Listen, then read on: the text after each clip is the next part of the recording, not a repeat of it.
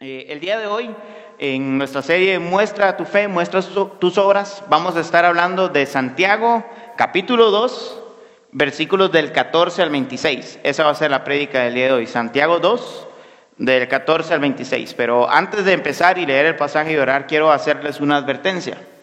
Eh, este es uno de los pasajes probablemente más controversiales de la carta de Santiago y eh, es uno de los pasajes claves para poder entender la, carta de Santiago. Santiago está describiendo lo que es una fe verdadera, no nos está diciendo cómo podemos obtener una fe verdadera. Y, creo que es importante que tengamos eso en mente a la hora de que nos vamos a, enfrentar y encontrar con este eh, pasaje. Dicho eso, eh, si tiene Santiago 2, del 14 al 26, le voy a invitar a que se ponga de pie. Vamos a leer juntos la palabra y vamos a orar para que el Señor hable a nuestros corazones el día de hoy a través de, de su palabra. Santiago 2, del 14 al 26, dice lo siguiente. ¿De qué sirve, hermanos míos, si alguien dice que tiene fe, pero no tiene obras? ¿Acaso puede esa fe salvarlo? Si un hermano o una hermana no tienen ropa y carecen de sustento diario y uno de ustedes les dice, vayan, caliéntense, vayan paz, calientes y sáciense, pero no les da lo necesario para su cuerpo, ¿de qué sirve? Así también la fe por sí misma, si no tiene obras, está muerta. Pero alguien dirá, tú tienes fe y yo tengo obras. Muéstrame tu fe sin las obras y yo te mostraré mi fe por mis obras. ¿Tú crees que Dios es uno? Haces bien. También los demonios creen y tiemblan. Pero ¿estás dispuesto a admitir, oh hombre vano, que la fe sin obras es estéril? ¿No fue justificado por las obras Abraham, nuestro padre, cuando ofreció a su hijo Isaac en el altar? Ya ves que la fe actuaba juntamente con las obras y como resultado de las obras la fe fue perfeccionada y se cumplió la escritura que dice, y Abraham creyó y Dios eh, creyó a Dios y le fue contado por justicia y fue llamado amigo de Dios. Ustedes ven que el hombre es justificado por las obras y no solo por la fe. Y de la misma manera no fue la ramera Raab justificada por las obras cuando recibió a los mensajeros y los envió por otro camino. Porque así como el cuerpo sin el espíritu está muerto, así también la fe sin las obras está muerta. Oremos.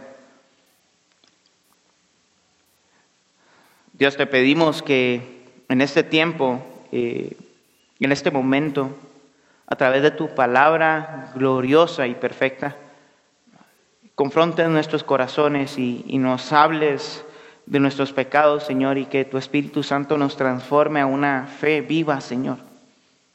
Que, podamos despertar si estamos en un, eh, adormecidos en, en nuestra fe, Señor. Y que podamos vivir y obrar para ti, Señor, eh, en todo momento. Guíanos y háblanos a través de tu palabra. En el nombre de Jesús. Amén y amén. Pueden tomar sus, asientos. Eh, como algunos de ustedes saben, yo estudié, bueno, estoy estudiando en el CETECA, ¿no? el Seminario Teológico Centroamericano. Ahí cada año se organizaba antes de la pandemia un torneo de fútbol. Eh, y hay algo bien interesante en esto. Los estudiantes de primer año, los, que llegan por primera vez, eh, llegan de diferentes países y probablemente es la primera vez que se ven y tienen cerca de dos semanas para armar un equipo de fútbol para el torneo. Entonces es muy normal que lleguen a preguntarle, mira, ¿vos jugás fútbol? Y la gente diga, sí, sí, yo soy un delantero nato, meto 11 goles de cada 10 tiros que hago o que digan, sí, sí, yo soy un muy buen defensa, o pasa el balón o pasa el jugador, pero los dos no pasan. Em, y cuando llega ese primer partido en el que ese equipo de primer año llega a jugar, ahí es donde nos damos cuenta si realmente lo que decía la gente es verdad y se ve en, el fútbol que, que manifiestan. Y muchos equipos de primer año, cuando llegan a su último año, son completamente diferentes porque la manera en la que juegan no era tal y como estaba diciendo. Eh, es esta cuestión de lo que hablamos versus lo que vivimos, lo vemos casi que en toda área de nuestras vidas. Eh, conocemos mucha gente y hemos sido parte de la gente que dice ser o hacer ciertas cosas bien, pero que cuando llega la hora de la verdad, no somos tan buenos como pretendíamos. Es como si yo les dijera, eh, voy a preparar un, un, ceviche y va a estar riquísimo y ustedes se van a sentar y van a disfrutar mi ceviche peruano. Ah, y ustedes dirán, bueno, pero Salvador es tico, ¿cómo es que sabe hacer ceviche peruano? Y lo que realmente yo estoy haciendo es diciendo, voy a hacer un ceviche peruano rico y mi esposa Ruth, que es la peruana, eh, lo prepare. Habría una diferencia muy grande entre que yo diga que yo preparo un ceviche peruano bueno, que no lo hago, y que ella, siendo peruana, lo prepare y, queda muy, muy bien. Se pueden preguntar a los que han probado el, el ceviche, no es por alardearla, pero cocina muy bien, prepara muy bien el ceviche peruano. Y como les decía, esta cuestión de, la diferencia entre lo que decimos y lo que hacemos se ve en cada área de nuestras vidas y eso incluye el ámbito espiritual. Eh, muchas personas dicen ser buenos creyentes, dicen ser buenos cristianos, porque se saben de memoria la mitad de la Biblia, porque pueden recitar tres credos apostólicos eh, de memoria, porque se saben cuatro catecismos eh, al pie de la letra, pero ¿Su vida realmente refleja a Cristo? ¿Ese conocimiento realmente ha impactado la manera en la que esta persona vive? El pasaje de hoy de Santiago precisamente nos va a hablar sobre eso, sobre la diferencia entre decir ser cristiano y realmente serlo. Entre una fe muerta que asegura algo que no se ve en, la manera de vivir de la gente y una fe viva que se confirma, perdón, se ratifica con las obras, con la manera en que las personas viven. Y Santiago en este pasaje, capítulo 2, del 14 al 26, nos va a brindar dos ejemplos de lo que es una fe muerta y nos va a brindar dos ejemplos de lo que es una fe viva y va a confrontar nuestros corazones en diferentes eh, maneras. Así que acompáñeme a los versículos del 14 al 20 eh, para que podamos ver esos dos ejemplos de lo que es una fe muerta. Eh, la primera declaración de Santiago en el versículo 14 probablemente pueda sonar muy incómoda para nosotros hoy. Él dice, ¿de qué sirve si alguien dice tener fe, pero no tiene obras? ¿Acaso esa fe puede salvarlo? Y probablemente ustedes digan, un momento, Santiago, ¿estás planteando que mi salvación es fe más obras? O sea, que además de tener fe en Jesús, yo necesito hacer obras para ser salvo. Eh, ¿Es eso lo que está planteando Santiago? Eh, la respuesta corta es no. Eh, y él nos está sugiriendo más que el hecho de que somos salvos por fe más obras, que él nos está diciendo que una fe verdadera, una fe que nos ha traído a salvación, definitivamente va a producir obras naturalmente va a producir cambios en nuestras vidas. Y, hay que prestar atención a los detalles en este versículo 14, porque Santiago dice, si alguien dice tener fe, él no está diciendo si alguien tiene fe, él dice si alguien dice, eh, y, cualquier persona puede decir, yo soy cristiano, decirlo a realmente que el sacrificio de Jesús sea efectivo en la vida de una persona son dos cosas abismalmente diferentes. Eh, es como si yo le dijera, yo juego como Messi. De lo que yo digo a lo que yo juego, créanme, hay una distancia abismal en esa realidad. O sea, no, no hay comparación. Y Santiago está planteando eso. Alguien puede decir tener fe y no tener obras, pero ¿será cierto? Y Santiago va a empezar a jugar un poco con, con este tema y a desarrollar el por qué no podemos decir que tenemos fe y no vivir conforme al Evangelio, no vivir conforme a Jesús. Y el primer caso, el primer ejemplo está en el versículo 15 y 16, que dice, si un hermano o una hermana no tienen ropa y carecen del sustento diario, y uno de ustedes les dice, vayan en paz, caliéntense y sáciense, pero no les dan lo necesario para su cuerpo, ¿de qué sirve? Este caso práctico de Santiago es fenomenal porque se puede aplicar a cualquier lugar en cualquier época, en cualquier tiempo. ¿De qué le sirve a alguien en una situación miserable, eh, en la parte económica o en la salud o en lo anímico, que tú le digas, estaré orando por ti, ten fe en Dios, sigue adelante? ¿De qué sirve? Eh, si alguien tiene hambre, tiene tres días sin comer y yo le digo, Dios proveerá, ve, confía. ¿Acaso esas oraciones van a llenar el estómago de esa persona? ¿De qué sirve? Y como les decía, esto se aplica a cualquier época y en cualquier momento y particularmente ahorita en medio de la pandemia, eh, se aplica muy bien. ¿Cuántas personas no han perdido su empleo en plena pandemia? ¿Cuántos no se han quedado meses sin tener dinero para poder sostener su hogar? Eh, los que vivimos fuera de colonias, hemos escuchado cuando pasa alguien y dice, afilamos cuchillos, se arreglan zapatos, se luzan zapatos, o cuando nos tocan la puerta para pedirnos un poco de ayuda porque no, hay, no tienen recursos para salir adelante. ¿Qué hacemos? ¿Será que bajamos el volumen del televisor y apagamos las luces y nos escondemos? ¿Será que nos ponemos los audífonos cuando estamos en la computadora para no escucharlos? ¿Para no poner atención a sus necesidades? ¿Qué hacemos frente a la necesidad de otros? ¿Cuántas veces hemos escuchado que un hermano está necesitado de trabajo, de acompañamiento porque está quebrantado de salud?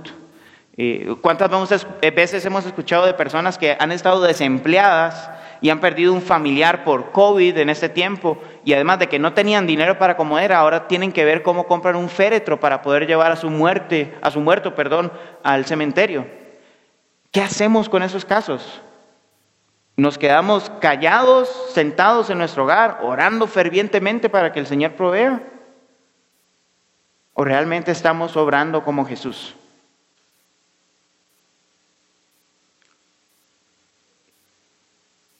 ¿Qué hacemos con aquellos que tienen hambre?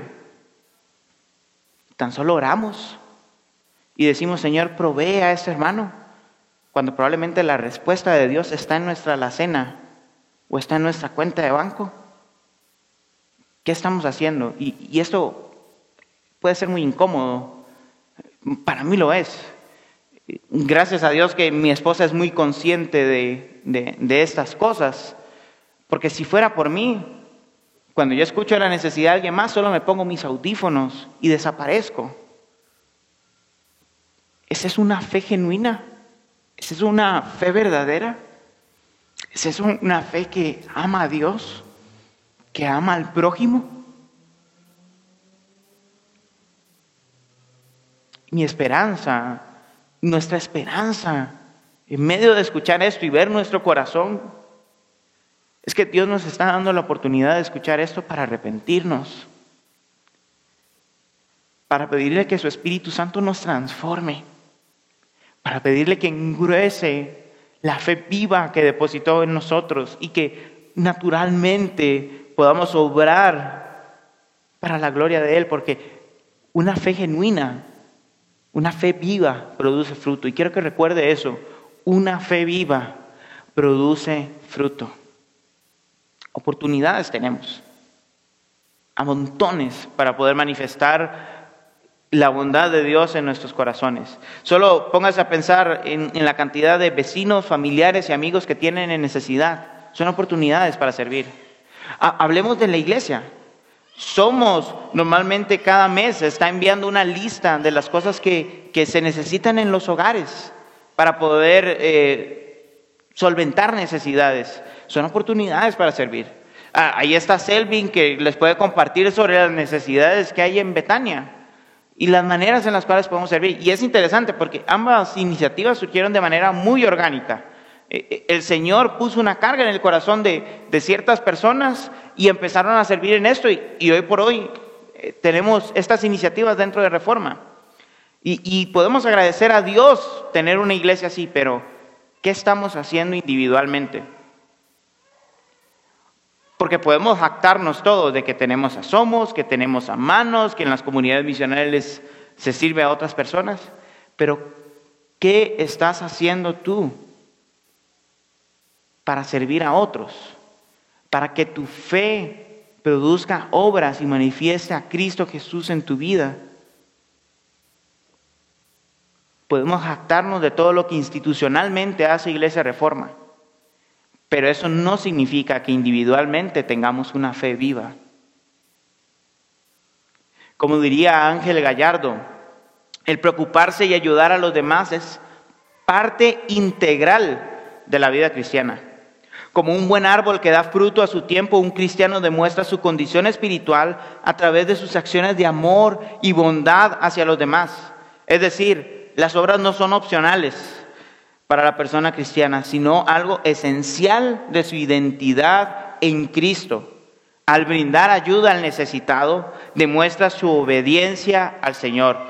Nuestro servicio a otros demuestra nuestra obediencia al Señor. Nuestro servicio a otros demuestra nuestro amor a Dios y nuestro amor al prójimo. Nuestro servicio a otros demuestra si tenemos una fe viva o una fe muerta. Y, esto es algo que, como dice Ángel Gallardo, surge auténticamente de la, de la identidad del cristiano. No es algo que nos, que ahorita no quiero que salgamos pensando, voy a hacer esto, esto y esto, y voy a actuar como un cristiano haciendo esto y esto y esto, porque eso no es una fe viva, eso es una fe fingida. Es una fe que está buscando cumplir con algo que, no está en el corazón. Una fe viva, Dios la implanta en nosotros. Su Espíritu Santo lo pone en nuestros corazones y naturalmente sale nuestro servicio y amor por los demás. Vean la historia que cuenta Jesús en Mateo 25, del, del 34 al 40. Dice lo siguiente. Entonces el rey dirá a los de su derecha, Vengan benditos del Padre, hereden el reino preparado para ustedes desde la fundación del mundo, porque tuve hambre y ustedes me dieron de comer. Tuve sed y me dieron de beber. Fui extranjero y me recibieron. estaba desnudo y me vistieron. Enfermo y me visitaron. En la cárcel y vinieron a mí. Entonces los justos responderán diciendo, Señor, ¿cuándo te vimos hambriento y te dimos de comer? O sediento y te dimos de beber? ¿Y cuando te recibimos como extranjero y te recibimos o, eh, o desnudo y te vestimos? ¿Cuándo te vimos enfermo o en la cárcel y, y vinimos a ti? El rey le responderá, en verdad les digo que en cuanto lo hicieron a uno de estos hermanos míos, a uno de los más pequeños, a mí lo hicieron. La actitud de estas personas es de asombro. ¿En qué momento te serví, Señor? ¿Y cuál es la razón? Porque ellos naturalmente servían al prójimo, al enfermo, al necesitado, al que estaba en la cárcel, al extranjero. Era algo natural. Y es algo natural, nuevamente, es algo que, que, se forma en nuestro corazón por la fe que Dios depositó en nosotros. Esa fe produce obras.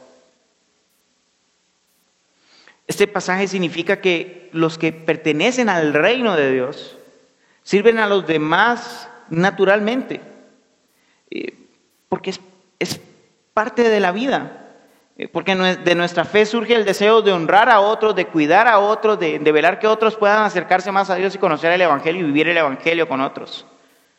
Cuando no tenemos una fe verdadera, simplemente seguiremos diciendo, ten fe, estaré orando por ti para que el Señor provea, eh, vete en paz, y no nos preocuparemos genuinamente por las demás personas. Eh, y eso es, es, interesante que ese es uno de los principales puntos por los cuales critica mucho el cristianismo. Yo no sé ustedes, pero casi siempre o la mayoría de veces cuando me junto con alguien que no es creyente eh, y le pregunto por qué no ha considerado el cristianismo o, o por qué ha salido de una iglesia, mm, la mayoría de veces su respuesta es porque ustedes los cristianos hablan mucho y hacen poco.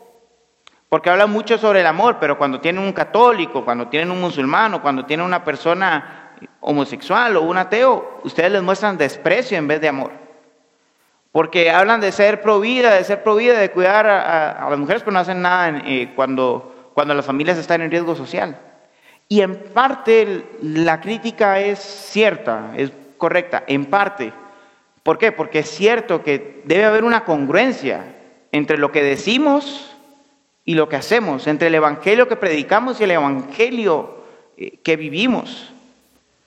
Eh, la demanda es, es correcta. Claro, hay un montón de aristas y de cosas que podríamos considerar al respecto, como el hecho de que realmente sí hay gente que es provide y se preocupa por las familias en riesgo social, o hay gente que realmente dice amar al prójimo y realmente lo hace. Hay, hay casos y hay cierto cinismo en lo otro, pero el punto es el Evangelio que vivimos y el Evangelio que predicamos debe ser congruente. Porque una fe viva produce obras. Una fe muerta, no. Una fe muerta no sirve, es inútil, es cínica, es detestable. ¿Qué tipo de fe tenemos? Y en los siguientes versículos, Santiago nos va a presentar un caso que debería llamarnos todavía muchísimo más la, atención. Eh, Santiago llega y dice que si que alguien puede, que, si alguien dice, eh, yo puedo tener fe eh, y no tener obras, Santiago le dice, mira, muéstrame tu fe sin obras y yo te voy a mostrar mi fe a través de mis obras. Eh, eh, este versículo es un poco difícil de traducir, el 18, eh, pero básicamente lo que está haciendo Santiago es como poner un, interlocutor imaginario, una persona con la que está conversando, y esta persona dice, Santiago, pero no nos hagamos problemas, o sea, puede haber gente que tiene fe y está bien que solo tenga fe, aunque no tiene obras, y hay gente que puede tener obras y no necesariamente tiene fe, y eso está bien, ambos están bien. Y Santiago está diciendo, es ridículo lo que estás planteando. ¿Cómo puedes mostrar que tienes fe si no hay nada que lo verifique? ¿Cómo? Porque decir que soy cristiano, cualquiera lo puede hacer. Pero que realmente el sacrificio de Jesús sea una realidad en nuestras vidas, que Él nos haya hecho hijos de Dios, que Él haya transformado nuestros corazones, es otra cosa completamente diferente y aparte. Y ahora Santiago dice, yo te mostraré mi fe a través de mis obras. Eh, no es que él esté siendo orgulloso o se esté jactando de las cosas que él hace o que él quiera decir soy un cristiano de otro nivel, estoy por encima de ustedes. No, él está reconociendo que la fe que Dios puso en su corazón, que la obra del Espíritu Santo en su corazón, produce obras. O sea, no es de su naturaleza humana, no es de su astucia, no es de su inteligencia. Es que una fe viva produce obras. Es obra del Señor en nuestros corazones que podamos vivir conforme a su Evangelio, conforme a Jesús. Es obra del Espíritu Santo. Eh, Otto Kuss eh, tiene una frase que creo que es muy pertinente en ese aspecto. Él dice, si por los efectos se conocen las causas, por las obras se conoce la fe. Son las obras las que demuestran que se posee la fe, la cual en ningún caso es solo adquisición intelectual, sino que está destinada a informar la vida. Las obras demuestran si hay una fe verdadera o no. O como les ponía el ejemplo, en el campo de, juego, cuando tienes el balón en tus pies, se demuestra si juegas como Messi o si juegas como un aficionado más. Y hay que ver la otra cara de la moneda, porque este interlocutor dijo, puede haber gente con fe sin obras, pero también dijo, puede haber gente que hace obras sin fe. Y, tal vez ustedes están familiarizados con, con unas vallas que Humanistas Guatemala sacó hace un tiempo que decía, si tú puedes hacer el bien sin Dios, déjame decirte, no estás solo. No sé si ustedes la recuerdan, pero ¿está bien esta idea? Eh, de plano no, o sea, no funciona. ¿Por qué? Porque ese altruismo, ese deseo de servir a los otros sin estar fundamentado en la fe, es pecaminoso. De una u otra manera va a ser pecaminoso. ¿Por qué? Porque puede ser porque yo me siento culpable de tener mucho y aquellos menos. Entonces estoy viendo con desprecio al prójimo. Puede ser eh, también por mercadeo que una empresa decida eh, apoyar eh, a cierto grupo de personas eh, menos privilegiadas con tal de poder ensalzar su nombre y mostrar su, una cara respetable, aumentar sus ventas, ventas, perdón. O puede ser, como vimos por la, semana pasada, por lástima, porque considero a, estas personas inferiores a mí y como yo tengo mucho, entonces voy a, a servir a estos otros pobrecitos. Estas cosas es denigrar la imagen de Dios en las personas a las que vamos a apoyar. Y, es fatal porque nos engaña a nosotros mismos.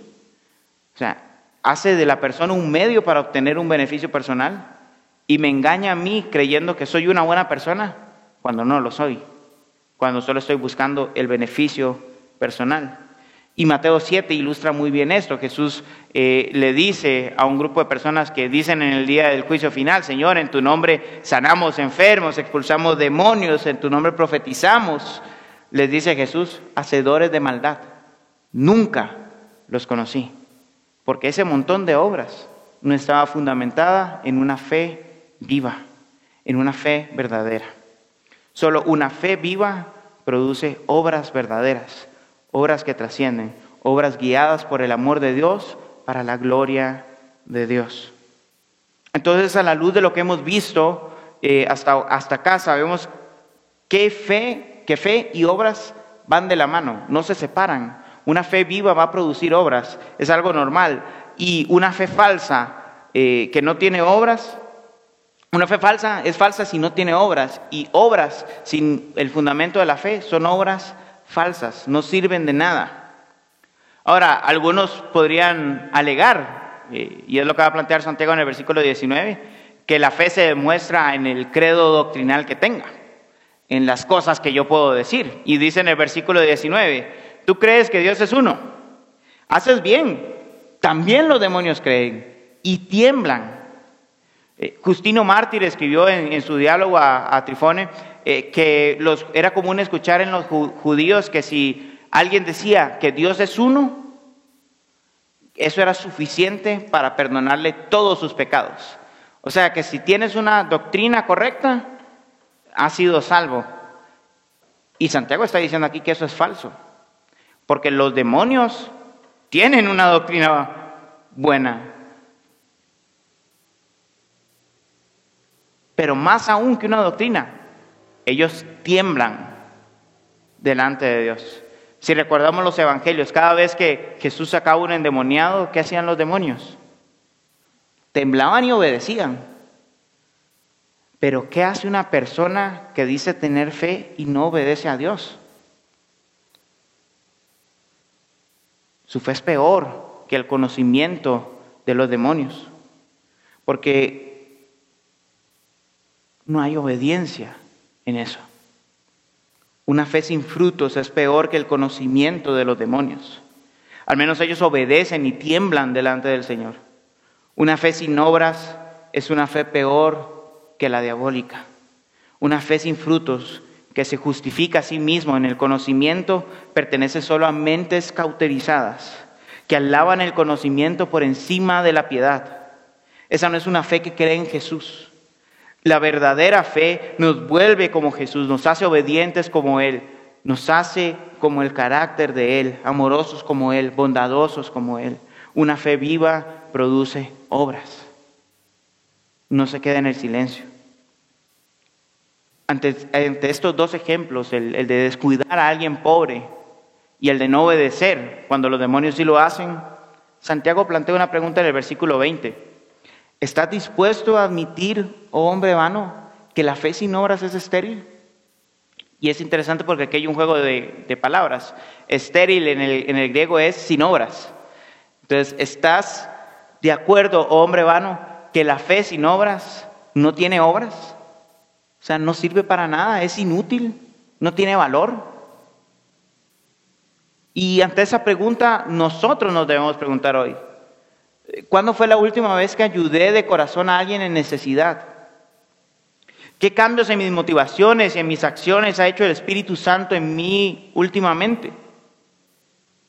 ¿En qué áreas estoy luchando por creer que Dios me puede santificar? Dependiendo de nuestras respuestas, podemos determinar si tenemos una fe viva o una fe muerta. Y si crees que tienes una fe muerta, este es un espacio propicio para arrepentirte y venir a Cristo Jesús. Para que Dios deposite una fe viva en tu corazón, te haga hijo y puedas manifestar el hermoso evangelio del Señor a través de tu vida porque una, una fe viva produce obras. Ahora, después de demostrarnos lo grave que es esto, este tema de, de la fe muerta que no produce nada, Santiago nos va a dar dos ejemplos de lo que es una fe viva. Y eso es lo que vamos a ver de los versículos 21 al 26, pero vayamos primero al 21 al 24, que dice lo siguiente. ¿No fue justificado por las obras Abraham, nuestro padre, cuando ofreció a su hijo Isaac sobre el altar? Ya ves que la fe actuaba juntamente con sus obras y como resultado de las obras la fe fue perfeccionada y se cumplió la escritura que dice, Abraham creyó a Dios y le fue contado por justicia y fue llamado amigo de Dios. Ustedes ven que el hombre es justificado por las obras y no solo por la fe. Con este ejemplo ahora Santiago nos introduce a lo que es una fe genuina. Y aquí todos creo que conocemos o tenemos una noción de la vida de Abraham y de cómo Dios le pidió que entregara a su único hijo en sacrificio. Eh, y, y aquí hay un tema interesante con lo que plantea Santiago.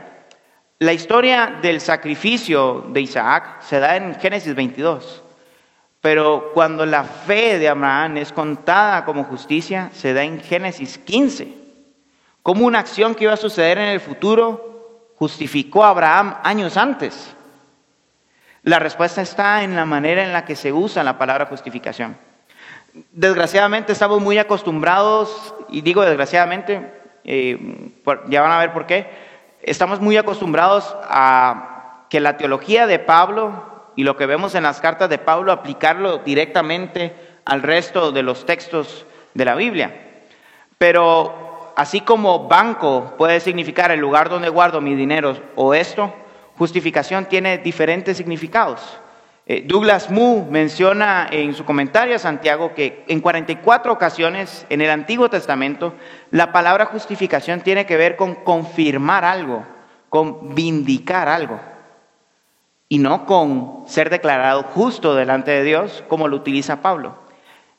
Y es en ese sentido que lo utiliza Santiago. Abraham fue justificado cuando creyó que el Señor iba a proveer eh, iba a aumentar su descendencia, iba a bendecir a las naciones a través de su nombre. Pero eso se confirmó, se justificó cuando Abraham entregó a su hijo Isaac, porque creía en Dios, porque tenía fe en Dios, porque confiaba en Dios. En ese sentido, Santiago está utilizando el término justificación, no como lo hace Pablo, por eso no hay pelea entre la justificación por eh, fe, por solo fe, y la justificación por obras que está hablando Santiago Pablo está hablando del momento en el que somos hechos hijos de Dios y Santiago está hablando de todo lo que sucede alrededor de nuestra vida, lo que confirma que esa fe es viva, que es verdadera.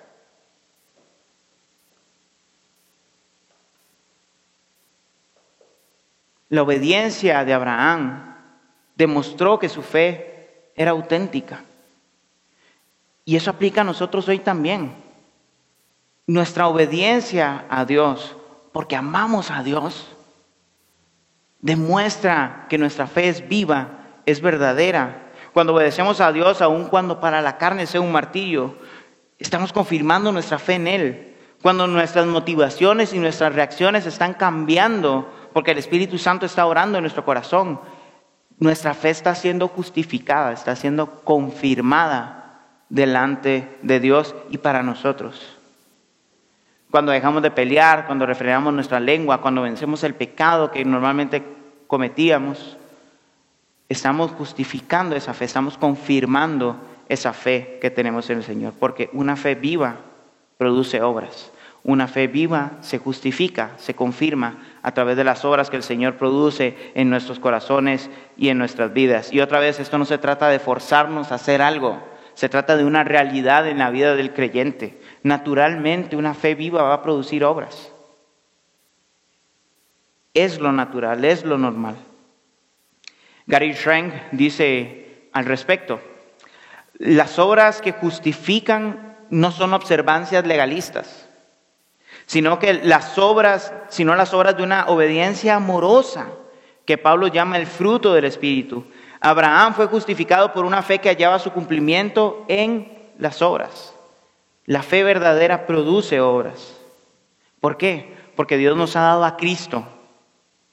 Él murió en la cruz para perdonar nuestros pecados, para que el Espíritu Santo venga y cambie nuestros corazones, para que ponga en nosotros una fe viva, una fe que nos hace cada vez más como Él, que hace que amemos como Él, que hace que vivamos como Él, que hace que glorifiquemos a Dios a través de nuestra obediencia y nuestro servicio a otros.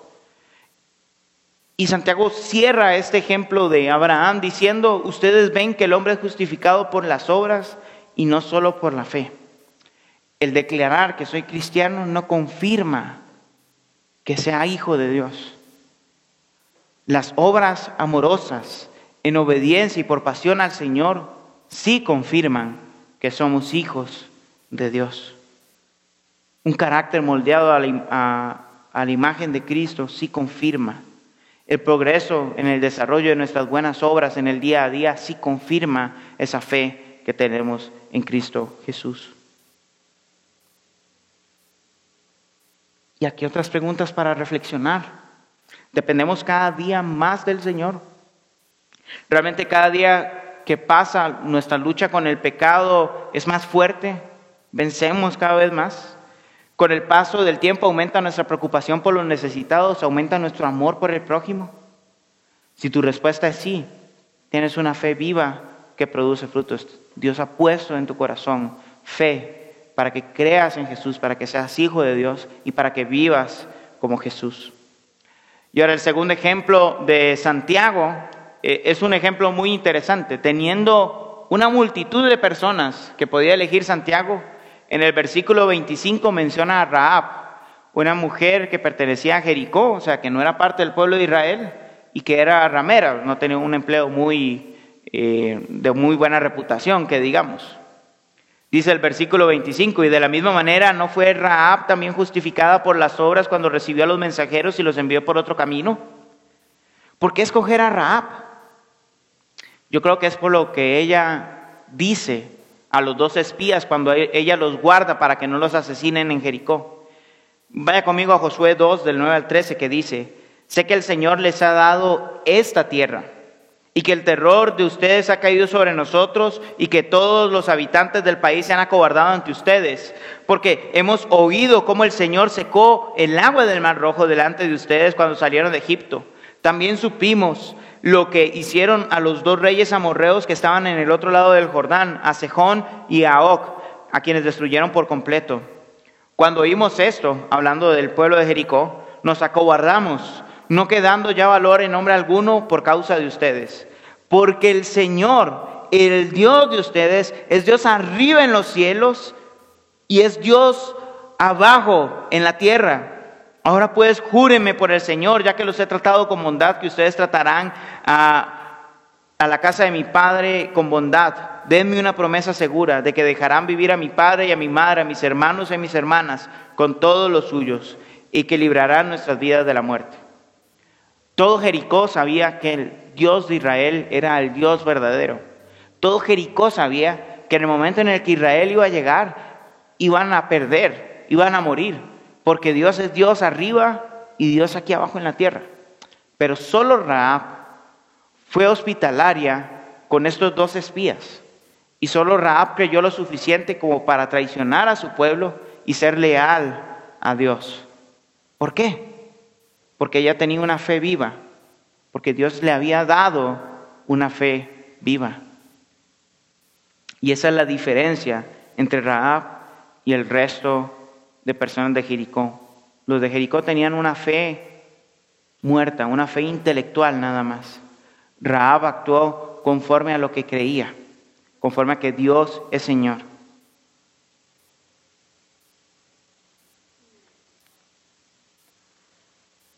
Raab no era una mujer que se hubiera criado entre Israel, no era una gran teóloga, solo conocía lo que había escuchado sobre Israel. Y definitivamente su fe y su conocimiento en el Señor fue creciendo conforme estuvo en, Israel, con el pueblo de Israel. Y si nosotros revisamos nuestras vidas, podemos ver eh, una experiencia similar. Lo que nosotros conocíamos del Señor cuando recién fuimos hechos hijos de Dios, a lo que conocemos conforme va pasando el tiempo, eh, va aumentando.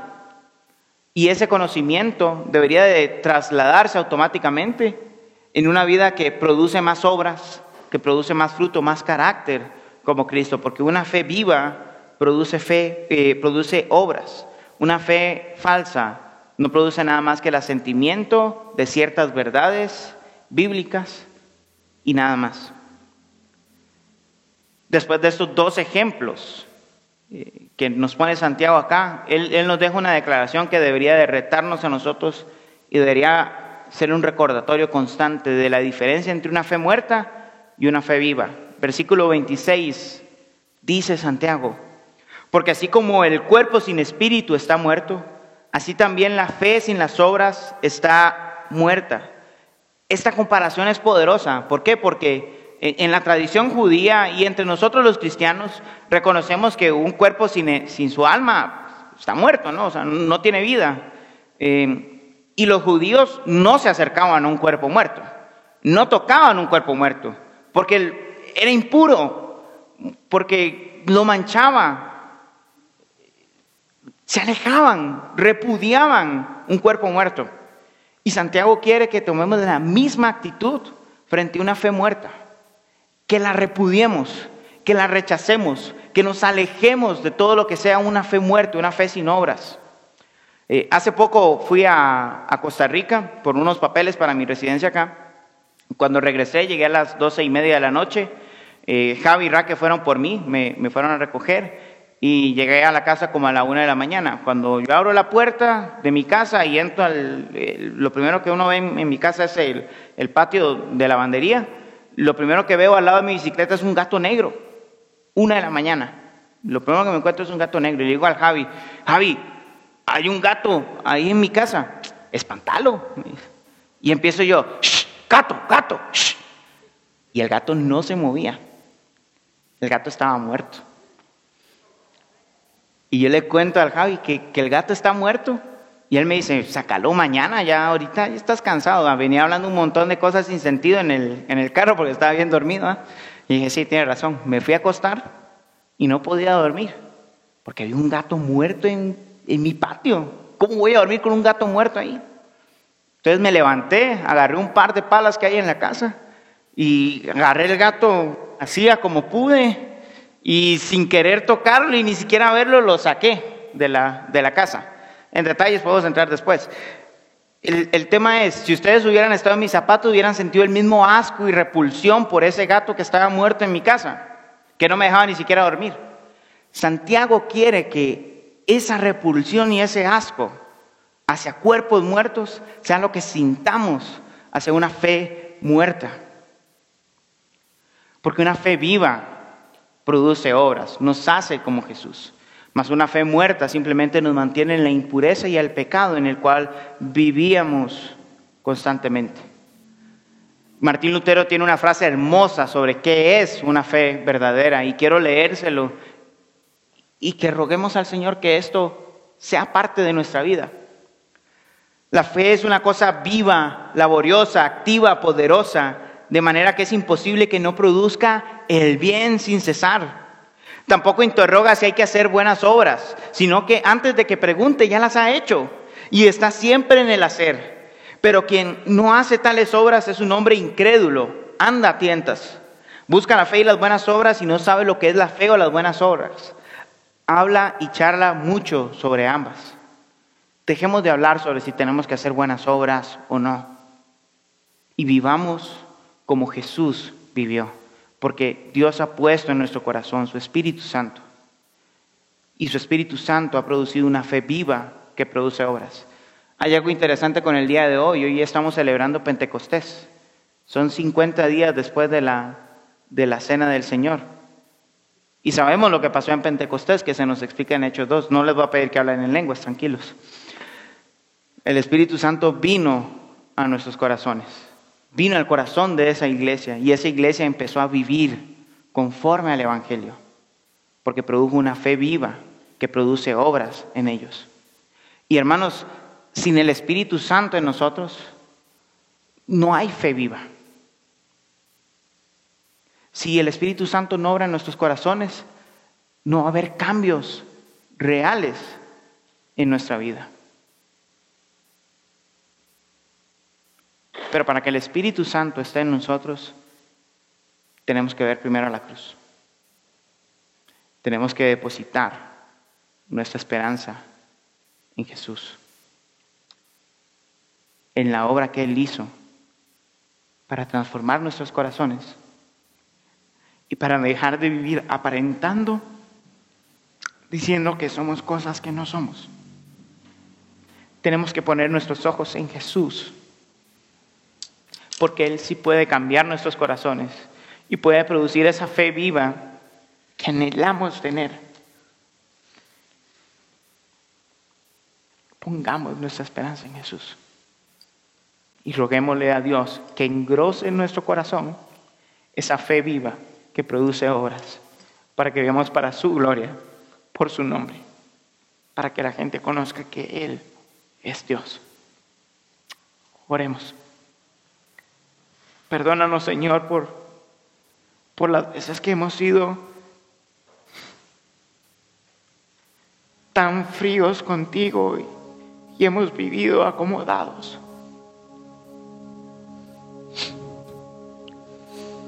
Te rogamos que nos rescates de eso,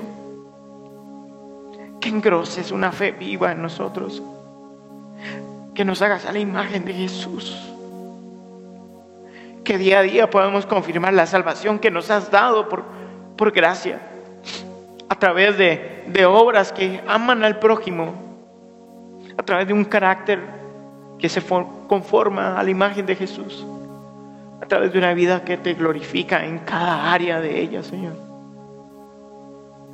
Santiago nos deja un reto grande y no lo podemos hacer solos. No tenemos la fuerza para crear una fe viva en nosotros.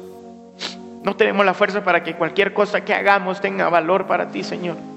Así que te rogamos que tu Espíritu Santo nos tiene, produzca una fe viva que produce obras para tu gloria, Señor.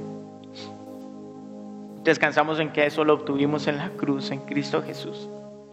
Que pasamos de una fe muerta, de estar muertos, a una fe viva, a ser tus hijos por su obra.